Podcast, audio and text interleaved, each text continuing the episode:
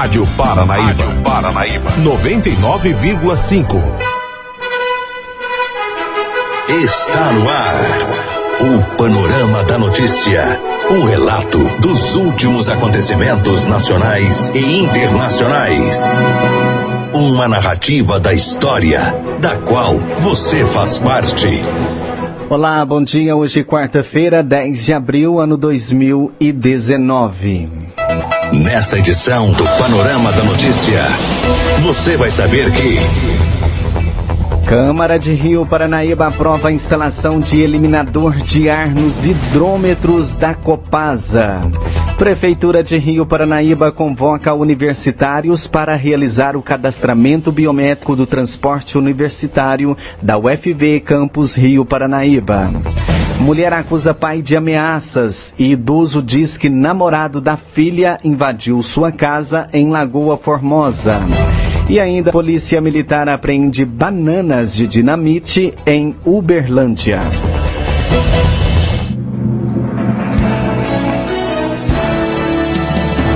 Panorama da Notícia.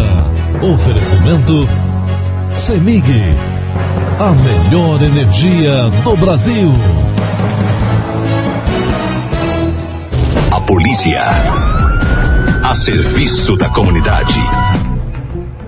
E um problema entre pai e filha levou ambos a procurarem a polícia militar para registrarem boletins de ocorrência.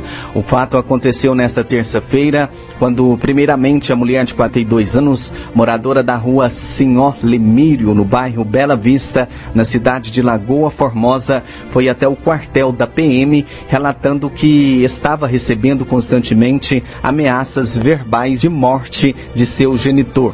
De acordo com o boletim boletim de ocorrência, a filha contou que havia recebido nesta manhã diversas ameaças do pai, onde o idoso de 74 anos estaria culpando a mulher por indivíduos não identificados terem entrado na residência dele pelo telhado. Ela relatou aos policiais que teme pela vida, devido ao idoso ter coragem de cumprir as ameaças, sendo que ele acredita que ela tem arma, ele tem arma de fogo escondido em casa. Diante dos fatos, a mulher solicitou um registro da ocorrência para outros fins, sendo que ela foi orientada sobre quais procedências tomar.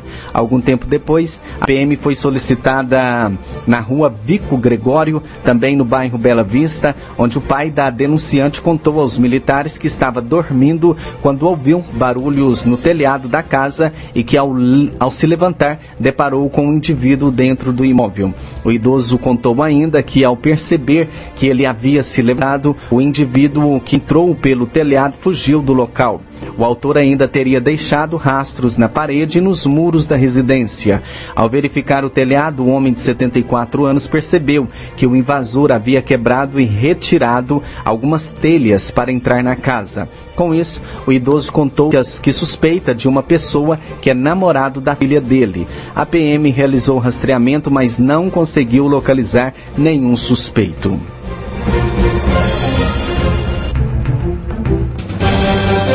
E a hora certinha, agora 10h35, empresas aéreas endurecem a fiscalização do tamanho da bagagem de mão. Depois de cobrarem pelo despacho das bagagens em troca de queda de preço nas passagens e não cumprirem, agora as companhias aéreas no Brasil anunciaram que vão começar a fiscalizar com rigor os tamanhos das bagagens de mão, as únicas que podem ser levadas sem que o passageiro tenha que pagar um valor adicional. Segundo o advogado Rodrigo Soares, especialista em direito do consumidor, os aeroportos podem virar um caos. Na verdade, a regra ela já é antiga. É aquela regra que ela veio com a resolução 400 da ANAC, que existe nas medidas corretas das bagagens de mão dos consumidores.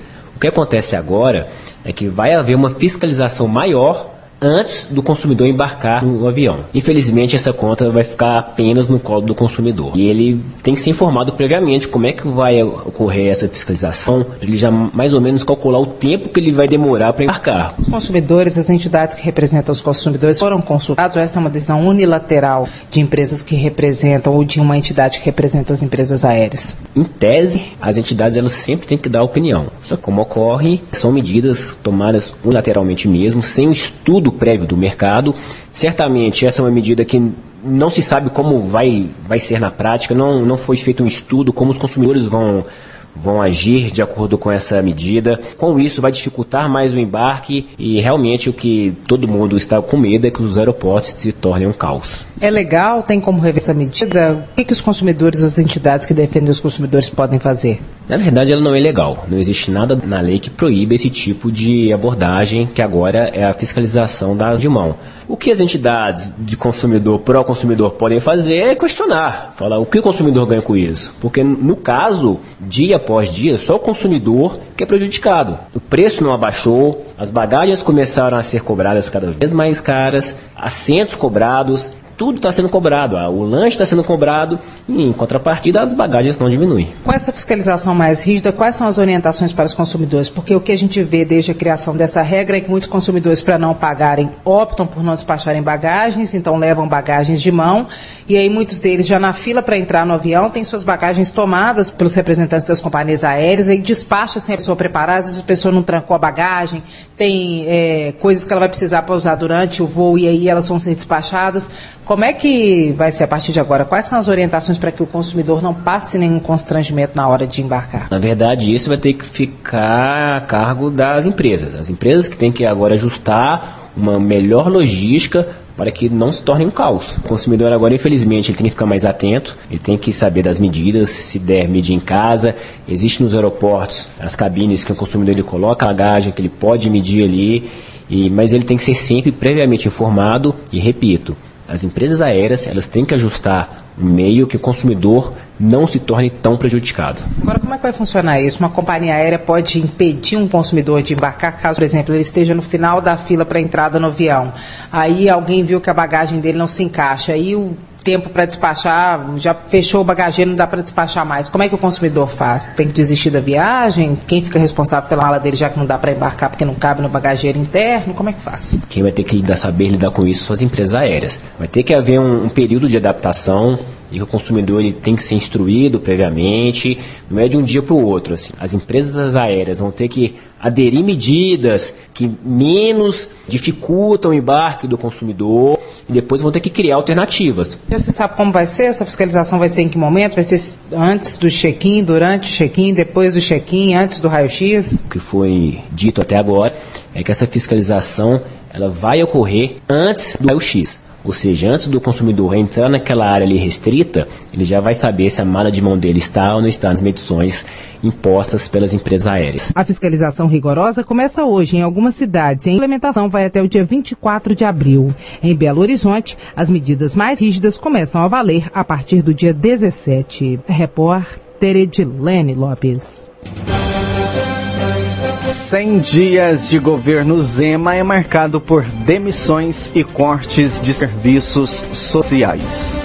Governador Romeu Zema completa 100 dias de governo com salários dos servidores parcelados, devendo os municípios, com possibilidade de sofrer um pedido de impeachment, com relacionamento tenso com a Assembleia Legislativa e sem nenhum projeto aprovado na casa, já que a reforma administrativa, primeiro texto enviado pelo governo, está parada, travando a pauta. Segundo os deputados, até que o governo aceite as sugestões dos parlamentares. Nos bastidores, há informações de que emendas parlamentares atrasadas do ano passado estão sendo cobradas. No centésimo dia de governo, Romeu Zema, o primeiro governador do Partido Novo e único da legenda no Brasil, está nos Estados Unidos, de onde retorna no dia 15, quando termina um encontro organizado pela XP Investimentos em Nova York.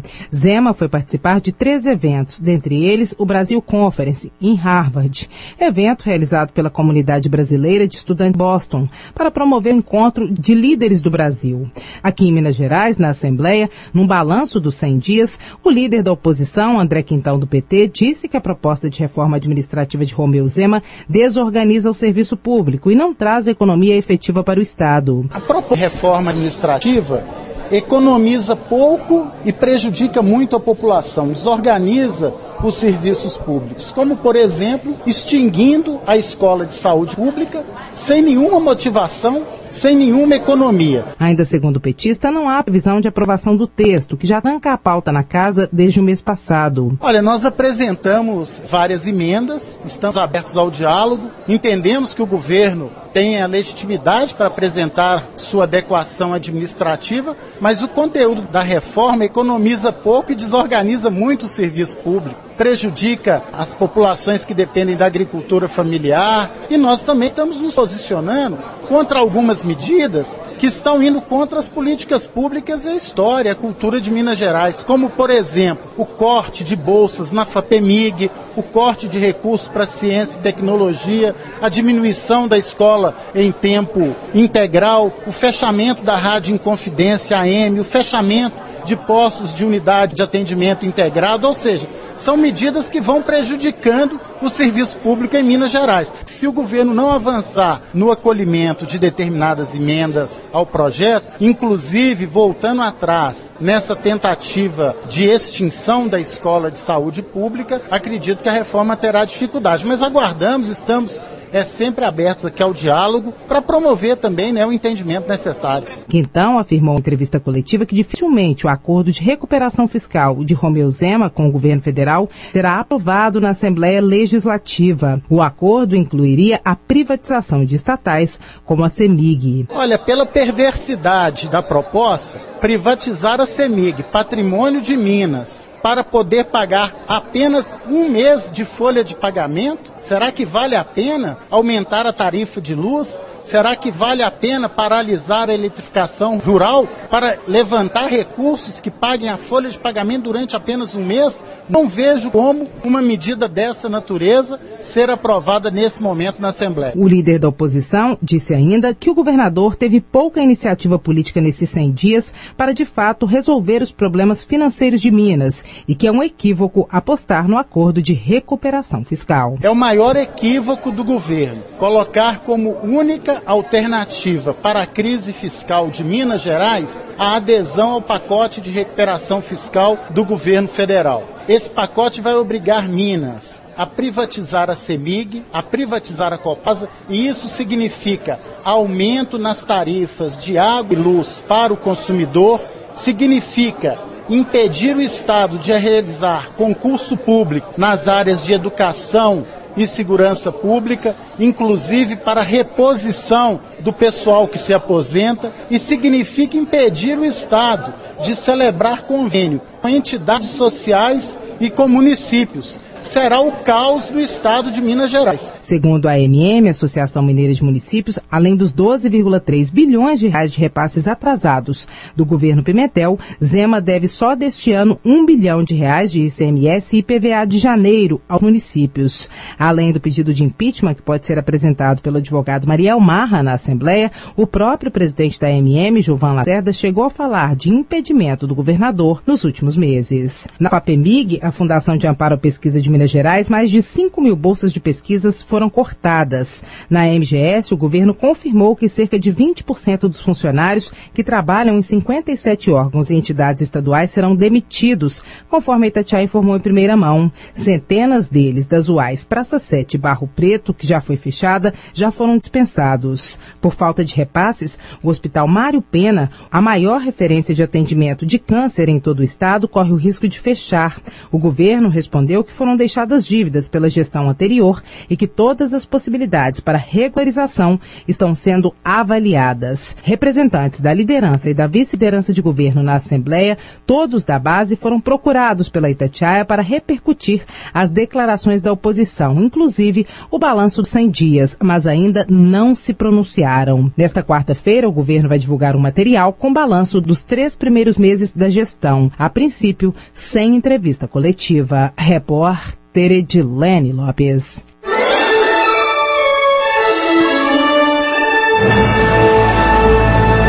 Após um pequeno intervalo, novas notícias.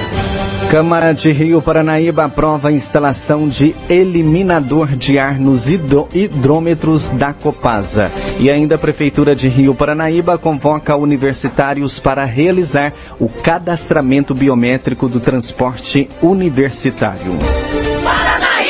Paranaíba! CEMIG sempre trabalha para aperfeiçoar e melhorar os serviços para todos os seus clientes. Em alguns casos, os reparos precisam ser realizados interrompendo o fornecimento de energia. Isso se chama manutenção programada. Para você saber quando vai acontecer uma manutenção programada em sua região, basta cadastrar o seu e-mail no CEMIG Atende, acessando semig.com.br.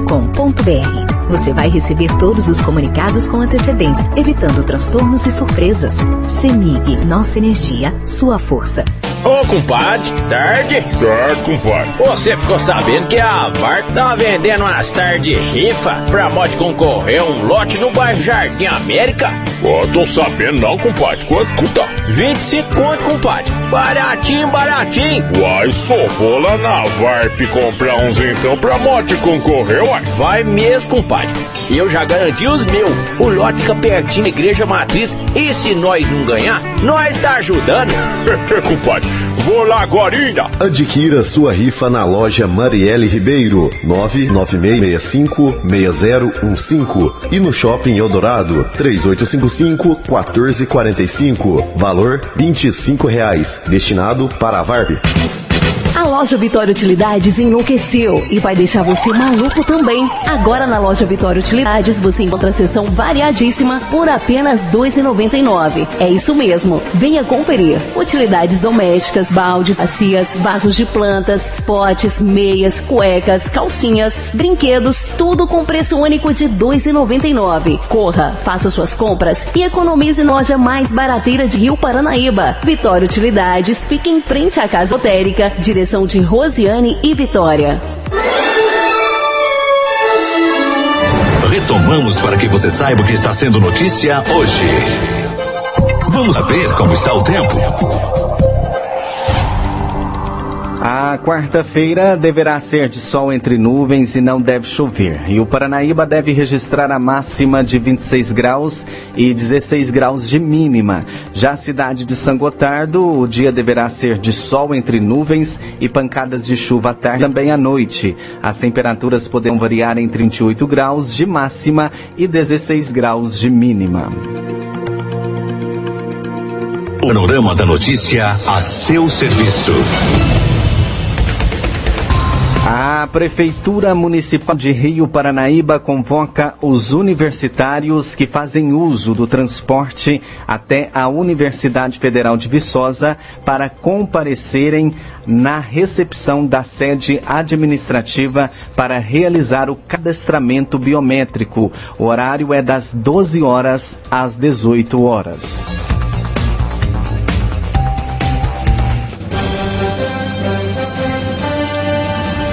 Agora faltando 10 minutinhos aí para as 11 e durante a reunião ordinária da Câmara Municipal de Rio Paranaíba, realizada na noite desta terça-feira, o projeto de lei número 10/2019, em que dispõe sobre o fornecimento e a instalação de válvulas de retenção de ar para hidrômetros em todos os imóveis residenciais e comerciais do município, a fim de fazer com que os consumidores não paguem pelo ar que fica dentro do cano de água. O projeto de autoria do vereador Alexandre José Ribeiro Marques foi aprovado por unanimidade e agora segue para a sanção do Poder Executivo. Além deste projeto, ainda foram aprovados, aprovadas as moções de pesar pelo falecimento do ex-vereador João Maria da Silva Canarinho e do senhor Marcelo Melo, indicação que solicita ao Poder Executivo que realize a recuperação da estrada vicinal conhecida Estrada dos Olhos d'Água, indicação para que seja realizada a substituição do encanamento da rede de distribuição de água em Abaité dos Mendes. Os parlamentares também aprovados, aprovaram o pedido de providência para que seja construída a ponte do Senhor Avelino sobre o Rio São João. O projeto de lei número 12/2019, de autoria do Poder Executivo, foi encaminhado para o estudo das comissões e deve ser votado na próxima reunião.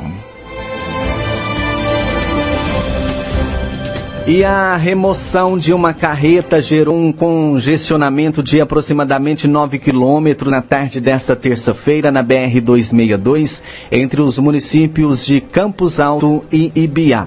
Segundo a Triunfo Concebra, concessionária que administra a rodovia, o acidente ocorreu na segunda-feira, no quilômetro 611 em Ibiá. Uma carreta carregada de soja tombou na pista. Ainda segundo a empresa, o acidente deixou deixou uma pessoa com ferimentos leves e a outra envolvida saiu ilesa. O trânsito funciona no pare e siga. E siga. A equipe da Consebra continuava no local realizando a retirada do veículo até o fechamento da artéria.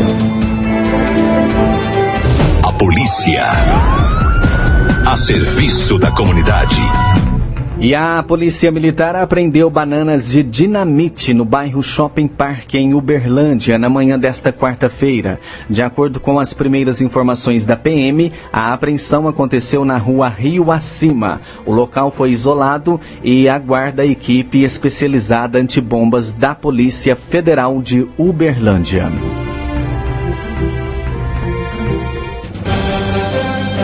Agora 10h53 e o parecer sobre a e parecer sobre a reforma da Previdência deverá ser votado na próxima semana na CCG.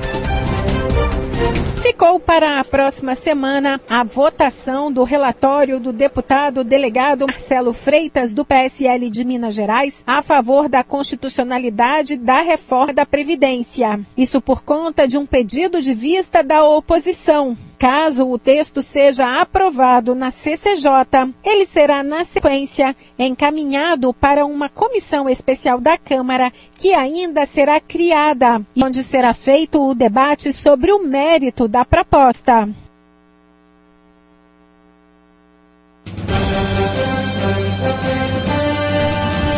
E maior chuva dos últimos 22 anos no Rio de Janeiro causa estragos e deixa 10 mortos. O Rio de Janeiro está em estágio de crise, o terceiro em uma escala de três, pelo segundo dia consecutivo, devido aos impactos na mobilidade urbana causados pelas interdições de importantes vias em decorrência das chuvas fortes que atingem a capital fluminense. Existe a possibilidade de chuvas fortes para todo dia, acompanhadas de rajadas de ventos e raios. Dez pessoas morreram na cidade por conta da tempestade, sendo sete na Zona Sul e outras três na Zona Oeste da capital.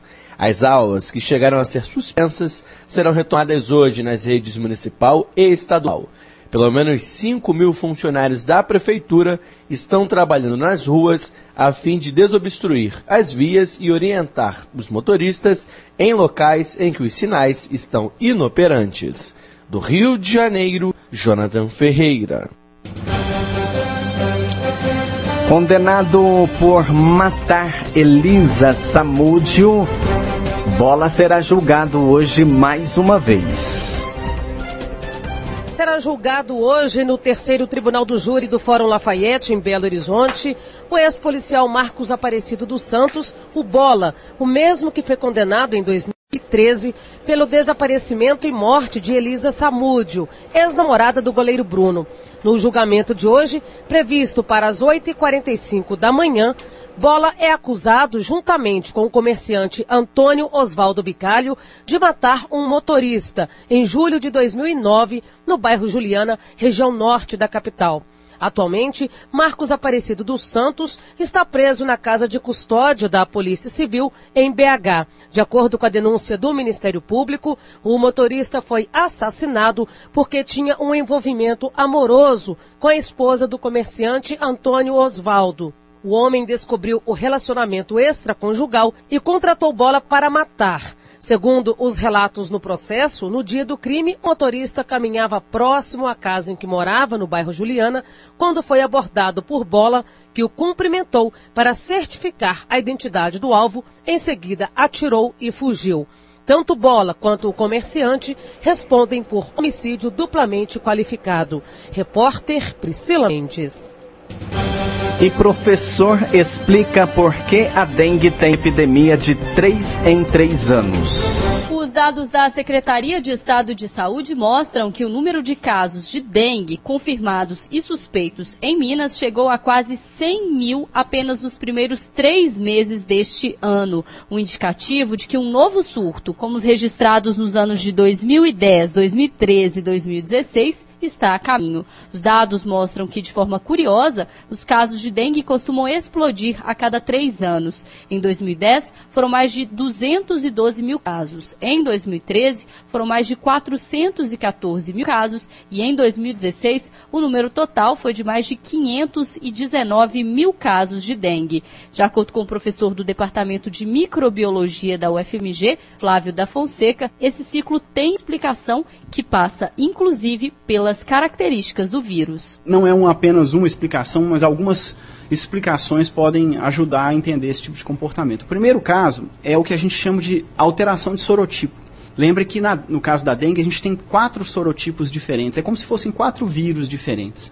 E eles ficam alternando. Então, por exemplo, se no ano de 2013 foi o dengue 1 que era o grande problema, né, no ano de 2016 de novo o dengue 1 pode ter sido o grande problema, a população vai ficando imunizada contra aquele vírus. E aí há uma substituição do sorotipo. Então o dengue 2, que estava lá embaixo, não estava causando muitos casos, ele acaba substituindo o dengue 1 e passa a causar um número maior de casos. Como a maioria da população já estava, entre aspas, acostumada, né, do ponto de vista imunológico, com o dengue 1, quando 2 substitui o dengue 1 no número de infecções, né, a população está menos resistente. Aí ela se infecta e o número de casos é maior. Essa é uma explicação. Uma outra explicação é o próprio comportamento imunológico da população. Vou dar um exemplo assim para ficar fácil para o ouvinte entender. Você tem lá um, uma população de 10 mil pessoas numa cidadezinha. Se acontece um grande surto naquela cidadezinha, a maior parte das pessoas daquele local ficam adquiriram a doença num ano. Aí elas ficam imunizadas contra aquela doença. Por que, que imunizadas? Porque quem pegou dengue uma vez não pega mais. Só pode pegar os outros tipos. Aí, no próximo ano, como a maioria da população naquele local já estava imunizada, já estava resistente ao vírus, então o número de casos cai. No ano seguinte cai mais ainda. Só que aí daí a 3 a 4 anos, esse é o tempo que demograficamente a gente fala que uma população varia. Né? Ela começa a se alterar. Por quê? Porque morre gente, porque nasce gente, porque viaja, vai embora gente e chega gente. Então a população dá uma misturada. Demograficamente, esse é o tempo, entre 3 e 5 anos. Então a população volta a ficar susceptível àquele vírus de novo. Aí você vem um novo ciclo. Então é por isso que a dengue tem esses ciclos sazonais. Agora, há outros fatores também. Por exemplo, o regime de chuva interfere? Ele interfere. Tá? Então, num ano muito seca, a população de mosquito é menor. Então, consequentemente, a circulação do vírus nos mosquitos fica menor também. Mas eu diria que esses são fatores quase que colaterais. Né? Os mais importantes são esses dois que eu mencionei. Né? Então não é segredo, a gente sabe. Toda vez que a gente tem um grande surto, no ano seguinte não haverá esse surto, o número de casos vai cair. Nós vamos passar por um período de 3 a 5 anos, onde não vai haver um, um grande surto, mas daí, depois desses 3 a 5 anos, pode apostar com segurança que se não houver nenhuma mudança importante, como uma vacina, alguma coisa que impacte, o surto vai voltar. O que a gente tem observado esse ano é o que a gente observou três anos atrás, consecutivamente. Professor, uma, uma coisa que ficou sendo questionada aí em 2000, no final de 2015, que agora volta à tona, acho que ainda com mais força, por causa de Brumadinho, é a questão de como isso pode interferir nesse ciclo aí, né, de vai e vem da dengue, e principalmente na questão de surto. A gente vê em Brumadinho muita gente registrando casos de dengue, enfim. É, esse tipo de, de desastre ambiental afeta, dá para saber, afeta até que ponto, enfim, como que isso é, pode estar tá interferindo nessa questão com relação a surtos, não só de dengue, mas também de outras doenças? Dá para ter uma ideia de como que isso afeta? Depois do desastre de Mariana, houve alguns estudos né, para tentar responder essa pergunta. Essa foi uma pergunta que surgiu. E a resposta para esses estudos é depende. Né? Para algumas situações acontece. Por exemplo, quando você tem uma mortandade de peixes muito grande, como foi o caso desse tipo de desastre, tanto em Mariana como agora, né? agora a gente não viu mortandade ainda, mas em Mariana ficou muito claro. O que, que acontece? Você diminui o número de, de peixes, que é um predador natural da larva do mosquito. Então você tem um aumento da quantidade de mosquito. Mas por que, que isso não se refletiu na dengue? Porque o mosquito que transmite a dengue, né, o vírus da dengue, que transmite chikungunya e zika, ele é um mosquito urbano. Ele gosta da água empoçada no pneu, ele gosta da água que fica no vaso da planta, ele gosta da água que fica na garrafinha PET. Ele não gosta muito de rio. Não é um mosquito que está adaptado ao meio rural ou ao meio silvestre. Então, não se viu o impacto de Mariana no número de casos de dengue. E eu imagino, né, agora eu estou realmente, a gente ainda não sabe, não foram feitos estudos, mas eu imagino que não veremos impacto causado pelo desastre de Brumadinho, né, o desastre da Vale, número de casos de dengue. O que está acontecendo, se está acontecendo um aumento de casos em Brumadinho, ele está acompanhando o aumento de casos que está acontecendo em Belo Horizonte e que está acontecendo em outras cidades, ou seja, por outros fatores. De acordo com a Secretaria de Estado de Saúde, até o momento, 2019 segue a tendência de anos epidêmicos, no entanto, com menor intensidade do que as duas últimas epidemias registradas. Repórter Alessandra Mendes.